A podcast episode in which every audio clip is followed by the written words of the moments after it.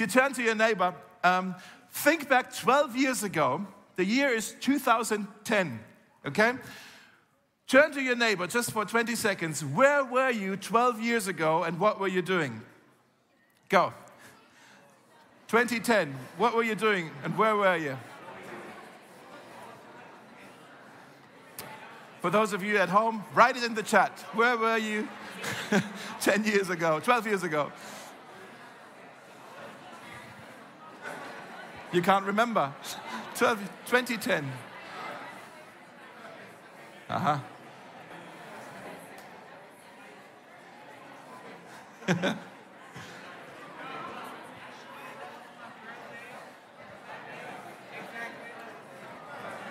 it's your birthday.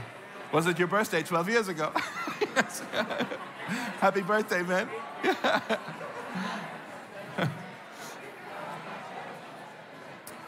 All right. Okay. How many of you would say, a lot has changed in my life in the last 12 years? Right? Come on. I'm going to show you a picture here on the screen of me and my family 12 years ago. Look at us so thin and young. And this is our daughter, who, by the way, is also her birthday today. She's 14 today. Yes. And it's also Diego's birthday. Yay! Awesome. So, uh, anyway, so 12 years ago, we were in Ireland and we served in a church there, and Berlin wasn't even yet on our radar. And uh, we just, you know, Liam wasn't even born yet. And who would have thought that 12 years later, we would be together today worshiping Jesus together, being part of this church together. Uh, who would have thought that our stories, uh, our paths would cross like this? I want to look with you today at a story in Mark chapter 5, where after 12 years, two very, very different people with very, very different stories, their paths cross because they both need Jesus. And that's how they come together, these two stories. Uh, we are in a series on the Gospel of Mark, we call this series All Eyes on Jesus. And if you have in your contact card, you have a little page um, uh, with, the, with the Bible text for today. If you have your Bibles on your phone or whatever, it's in Mark chapter 5. Uh, or you can just follow along here on the screen. I just want to read this. It's a longer text. I just want to read it and comment on it as we go through it, and then just briefly share three things for us uh, after that. Sorry. Um, so, Mark chapter 5, 20, verse 21 following, it says this Jesus got into the boat again and went back to the other side of the lake, which is the lake Gennesaret, where a large crowd gathered around him on the shore. So, if he went back to the other side of the lake, he went back, that means he's been there before. And people already knew about him because he was serving people there. He was doing miracles, he was teaching people, and he already had kind of a reputation there. And so when people heard, hey, Jesus is on his way back here, they got excited and they wanted to see more miracles and they wanted to hear more teaching. And that's why they all gathered uh, on the beach. And then it says, a leader of the local synagogue whose name was Jairus. Everybody says Jairus. Jairus, some of you said it. Good. Then a leader of the local synagogue, whose name was Jairus, arrived. Now, this probably was a very prominent and respected leader in the community, probably very wealthy, very uh, influential. And it's interesting that he comes to Jesus because by that time, Jesus was already um, kicked out of some synagogues okay? They didn't like him. And also the religious leaders at the time they have already started to plot on how they could kill jesus because they didn't like him. So he is a religious leader who comes to jesus. And when he saw jesus it says uh, he fell at his feet pleading fervently with him my little daughter is dying he said.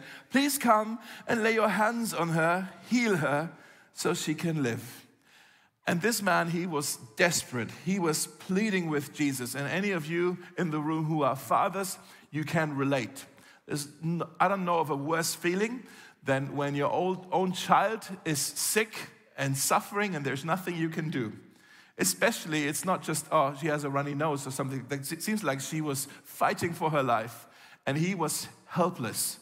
And also, it seems like all the doctors, there was nothing they could do about it. She was dying And so that's why he uh, came to Jesus. In the Gospel of Luke, who also tells us this story, it says that he, she was, uh, this daughter was the only child that Jairus had. And so he runs to Jesus and he arrives on the shore. Uh, as, as Jesus arrives on the shore. And it says then, when he said, Come, my daughter needs healing, Jesus went with him and all the people followed, crowding around him. The word crowding here literally means pressing in or choking, okay? That's how tight this mob almost, that's how, like this whole entourage, as they were trying to follow this Jesus because they were like, oh, he's gonna do a miracle. Let's check it out. Let's see what happens next. And it, they were all really, like, there was no social distancing, none, okay? They were really close together. This is important because there was a woman in the crowd who had suffered for 12 years with constant bleeding. She had, she had some kind of gynecological problem, which in that culture, because of their purity laws and everything that they had, uh, that made her unclean, which means she was excommunicated from the communi- community. She was an outsider, an outcast because of her sickness, okay? Which means she had nothing to do in that big crowd. She wasn't allowed to even touch somebody else. Like, what was she doing there? She wasn't allowed to be there because they were all so close together. She had suffered, it says, a great deal from many doctors, and over the years, she had spent everything she had to pay them. How much do you have left when you spent everything? Nothing. She was broke, okay? She had nothing left. Um, and also, she got no better. In fact, she had gotten worse, it says. And then she had heard about Jesus, so she came up behind him through the crowd and touched his robe. Um, for she thought to herself, if I can only touch his robe, I will be healed. Literally, it says here, she kept saying to herself, if I can only touch his robe, if I can only touch. Can you picture her going, trying to make her way through this, you know, tight crowd? Like, if I can only touch his robe, I can only touch his robe. Maybe I can be healed. Like she also was desperate, right? And uh, when she touched his robe, immediately the bleeding stopped. And she could feel in her body that she had been healed of her terrible condition. However, Jesus realized at once that power had gone out from him. Now, some of you are triggered when you hear that power had gone out. Oh no, a blackout, okay? It has nothing to do with electricity, okay? It's a joke, guys. Okay, so healing power had gone out, okay? Healing power had gone out.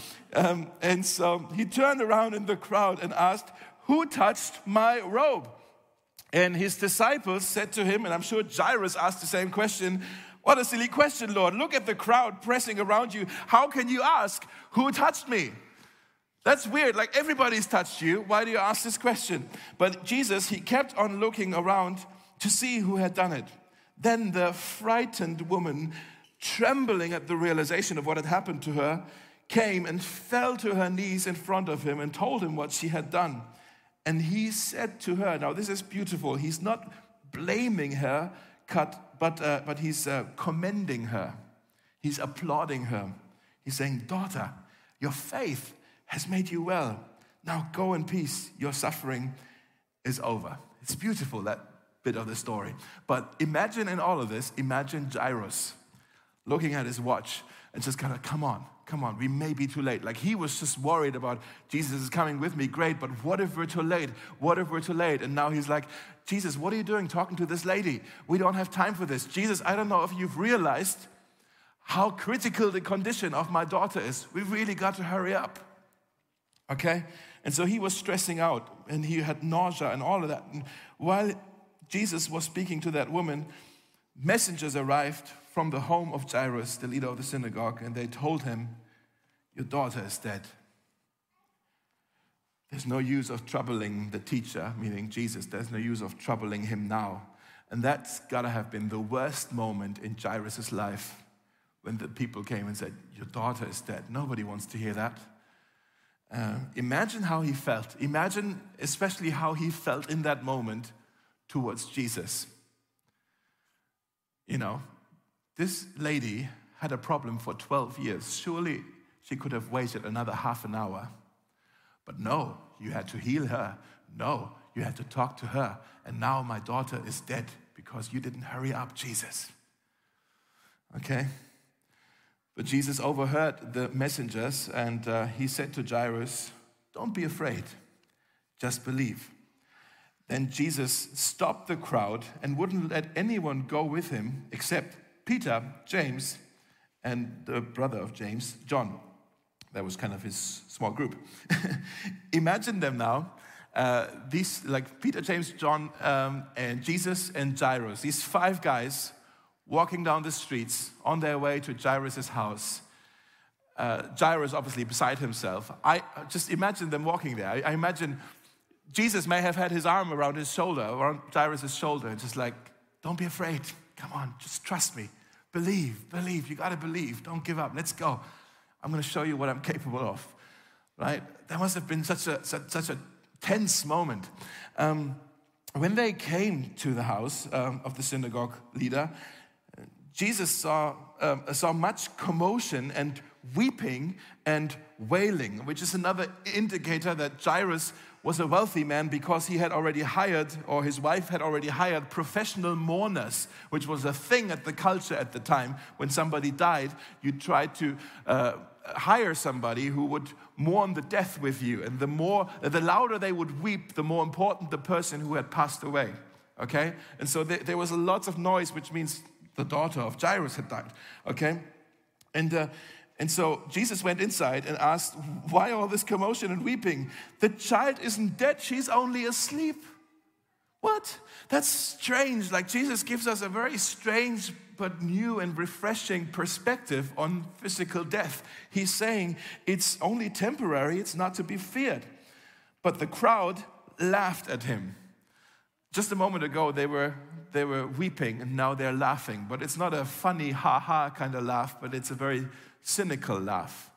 Like, ha, really, Jesus? Are you, are you joking? Like, what is this? Are you, are you kidding me? Um, but then he made them all leave. He says, Get out of here, get out of here. it's funny, get out of here. And um, he took the girl's father and mother, so she was also there, and then his three disciples, Peter, James, John, into the room where the girl was lying, dead holding her hand. Remember, Jairus came in the beginning and he said, Can you come and lay hands on my daughter so that she may be healed? And now he takes the hand of this uh, dead girl and um, again, so tender, so gracious, he said to her, Talitha koum, which means in Aramaic, it means translated, little girl, get up. Actually, little girl, I looked into this a little bit. Talitha, your daughter's name Talitha, is actually, it's very hard to translate. It's a very, very personal, heartfelt um, word that a mother would use uh, for a daughter. Maybe the closest thing in our language would be honey or sweetie.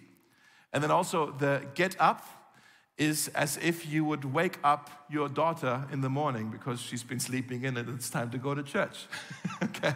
So Talitha Koum is, uh, sweetie, it's time to wake up. Isn't that, isn't that beautiful how tender Jesus was speaking? I, I just love it. I, and, and uh, he raises her from the dead like a mother would wake up a child from sleep. And then the girl who was, how many years? 12 years old. She was 12 years old she immediately stood up and walked around. And the people there, they were overwhelmed and totally amazed.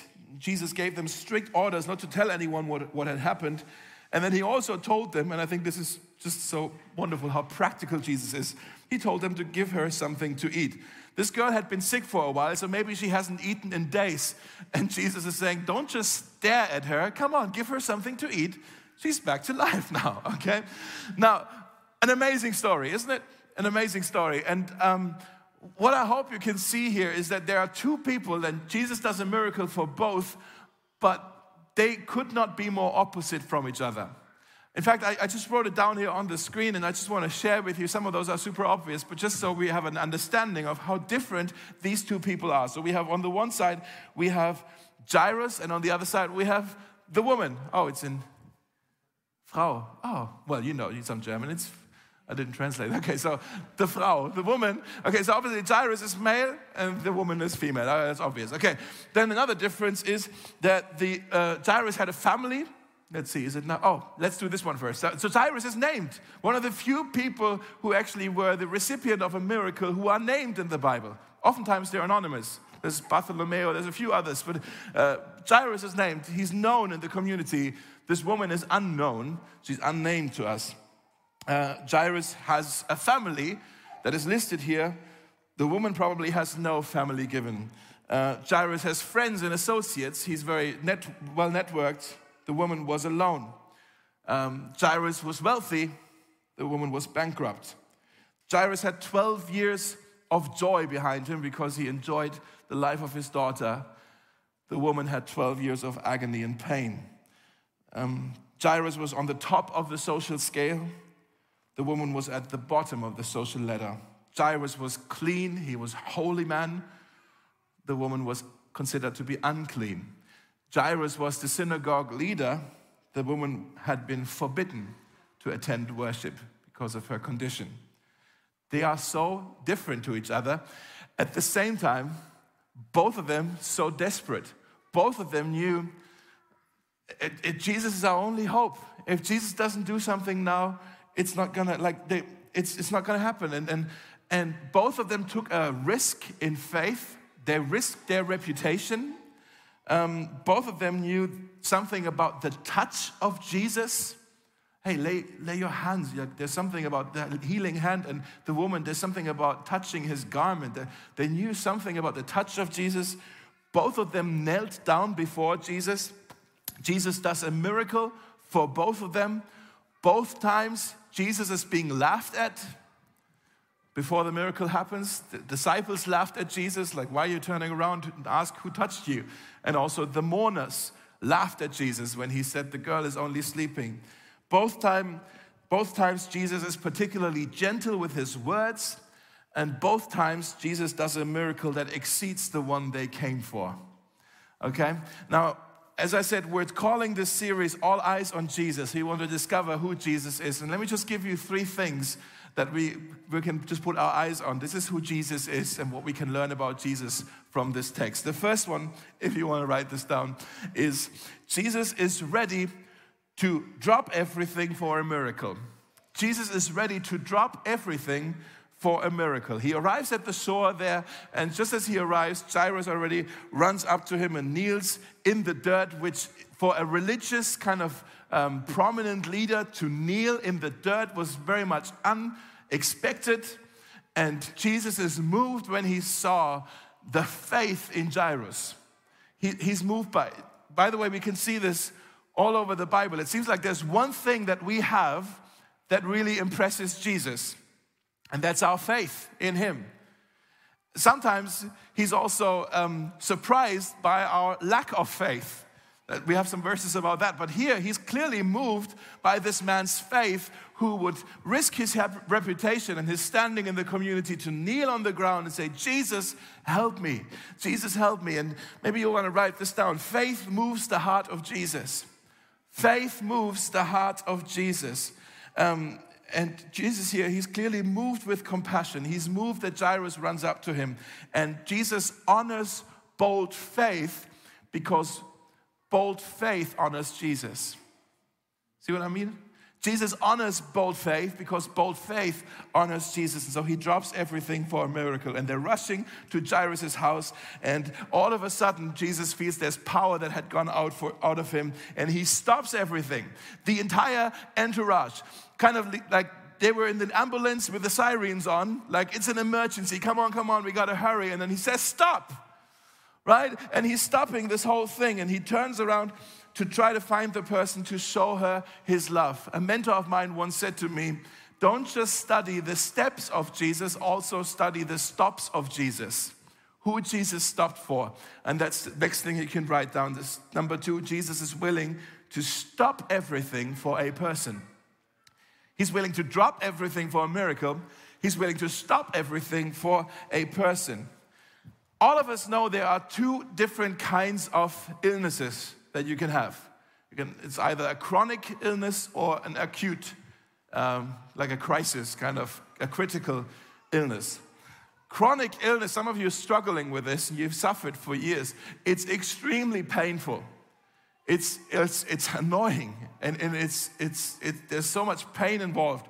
Um, but you also know when you have to go to an emergency room with a chronic problem, you're gonna be there a long time. Because the person with the chronic problem, even if he or she is in much pain, will always have to wait until the person with the critical condition receives some treatment. Especially if it's like, oh, there's a girl and she's fighting for her life. Everybody will have to wait because this is clearly a priority, right? And so, what Jesus is doing here is like, he stops everything for a person with a chronic problem. There's a girl who's dying, but he's making the woman with a chronic problem a priority. That is irrational, guys. That's malpractice, isn't it? That's not how you're supposed to do things. And it's just really confusing. Have you ever been in a hurry and God wasn't?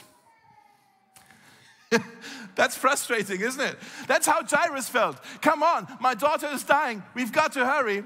And Jesus has all the time in the world to have a chat with this lady. And he gives her, like, she has zero status, zero influence, and he turns around and treats her as if she's the most important person in the world.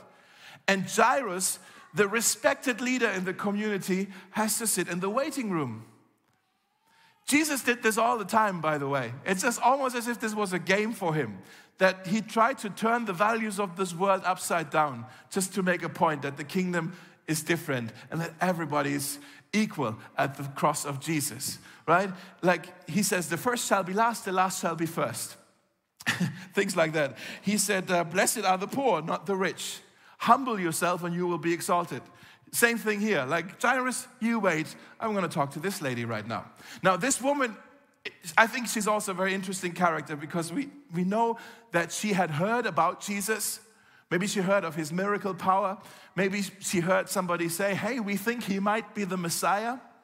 Now we need to know that the Jewish people at the time, they believed that when the Messiah would come, he would have so much healing power that you could only touch him and you would be healed which is what happened in this story. You could only touch the Messiah, you would be healed. There's a prophecy about the Messiah, about Jesus in the Old Testament, in the book of Malachi, who was the Italian prophet, Malachi. Okay? Malachi. Malachi, chapter, what is it? Chapter 4. Uh, it says about Jesus, but for you who revere my name, for you who respect God, the Sun of Righteousness, now it's calling about the Sun but it's also calling about the Son, okay? This is uh, about Jesus. The Sun of Righteousness will rise with healing in its wings, in his wings, and you will go free, leaping with joy like calves let out of, of pasture, um, let out to pasture. So the Sun would come with healing in his wings. Like you get the image. If I only touch his garment, like there's healing in his wings.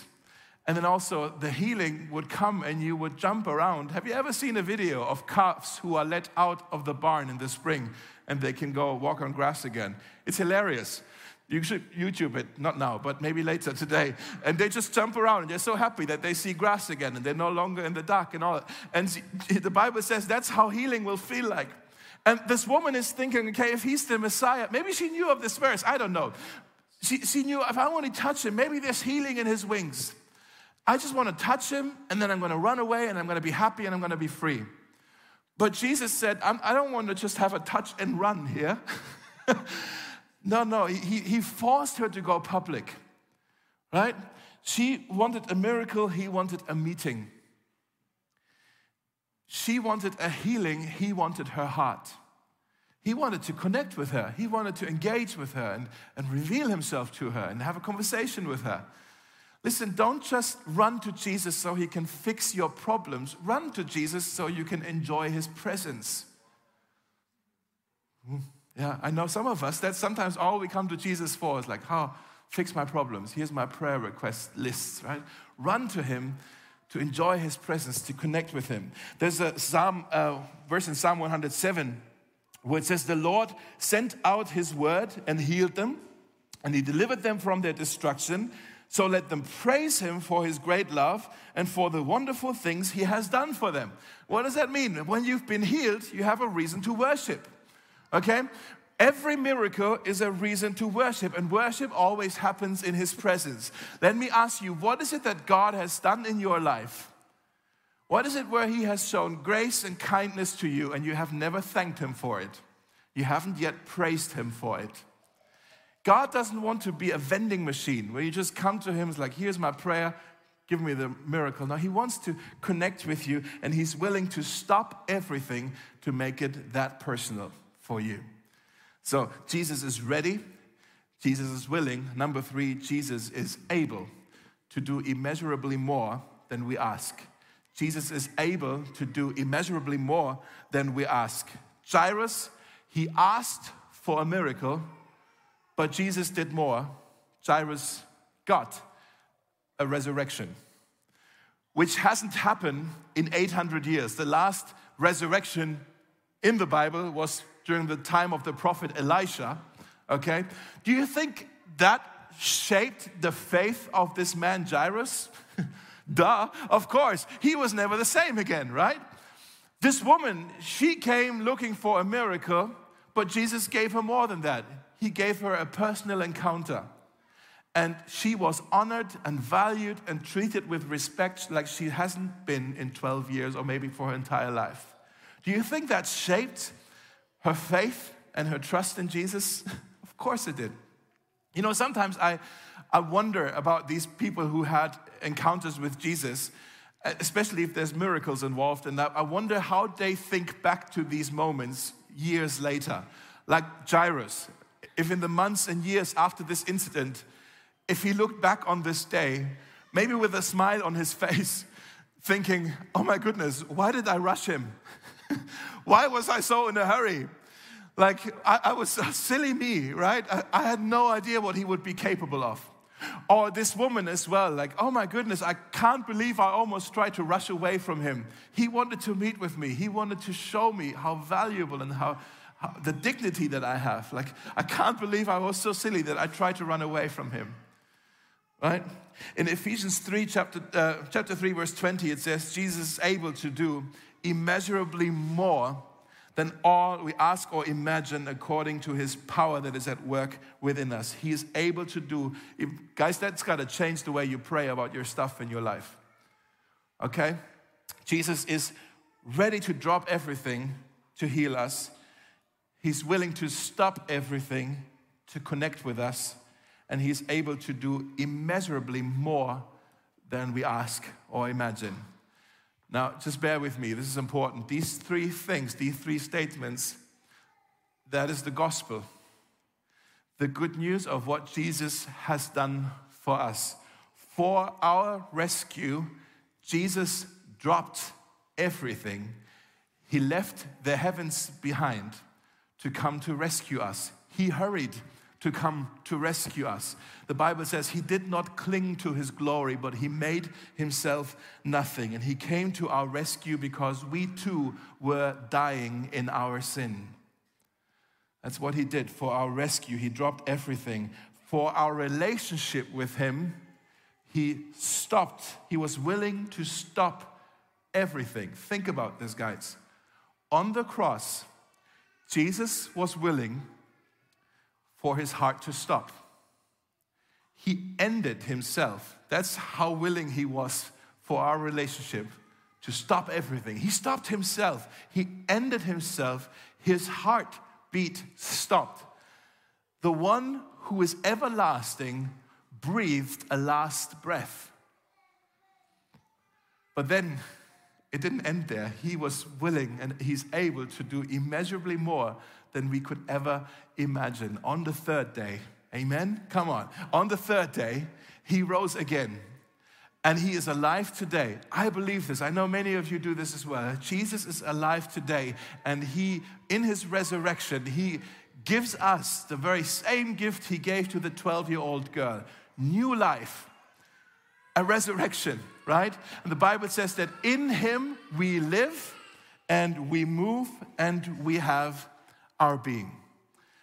I want to pray for you right now. The band can already come up before we sing a few more songs. I want to pray with you, and maybe you can bow your heads or close your eyes.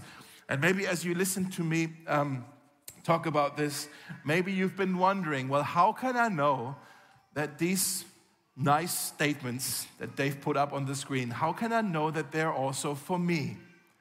How can I know that this offer that Jesus would do such things includes me? Maybe you're thinking, I'm just not sure if I have enough faith that my faith would also move Jesus.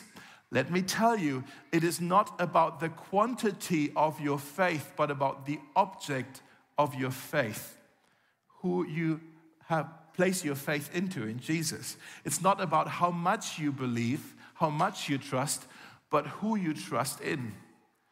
And if in this story we've seen a, a woman who was frightened, who was terrified, who was excluded and broken, and yet her faith was commended by Jesus, applauded by Jesus.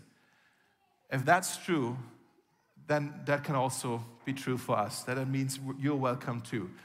I'm welcome too. We can also come to Him and trust Him with our salvation, but also with the brokenness and the problems in our lives. So, having said that, let's pray right now. Even if your faith isn't complete or you're not really sure, but let's pray to this Jesus, the object of our faith trusting that these promises are true. Jesus, we thank you that you are willing to drop everything to come to our rescue. Thank you that you're willing to stop everything to build a relationship with us and that you are able to do immeasurably more than we could ever ask. Lord, I pray that you would do that in our lives. I want to pray this in faith for my brothers and sisters in this room. Some of them have been praying for a particular miracle, maybe for a while, maybe for years. Maybe they've stopped praying for it because they've been disappointed that it hasn't happened yet. Lord, we can be so frustrated and annoyed and irritated and confused sometimes when your timing seems to be delayed. Help us to learn from this story that even when it seems too late, it's never too late for you, and that you can do even greater miracles than we ever asked for or imagined. Lord, I want to pray that you would come through for us. I want to pray that you would learn, uh, help us to learn, to learn how to trust you and your perfect timing and your perfect ways. And I pray that you would surprise us with the way you're going to come through for us. And if there's anybody here today who's maybe never kind of stepped across the line to say, Yes, I want to trust this Jesus, I want to place my trust in him. But I pray right now as we even sing these songs that you would meet with this person in a very real, tangible way, that they can't walk out of here denying or confused about the fact whether Jesus is real, or not. Come now as we sing these songs, meet with us, all of us, Lord, and encourage our hearts. We pray in your name. Amen.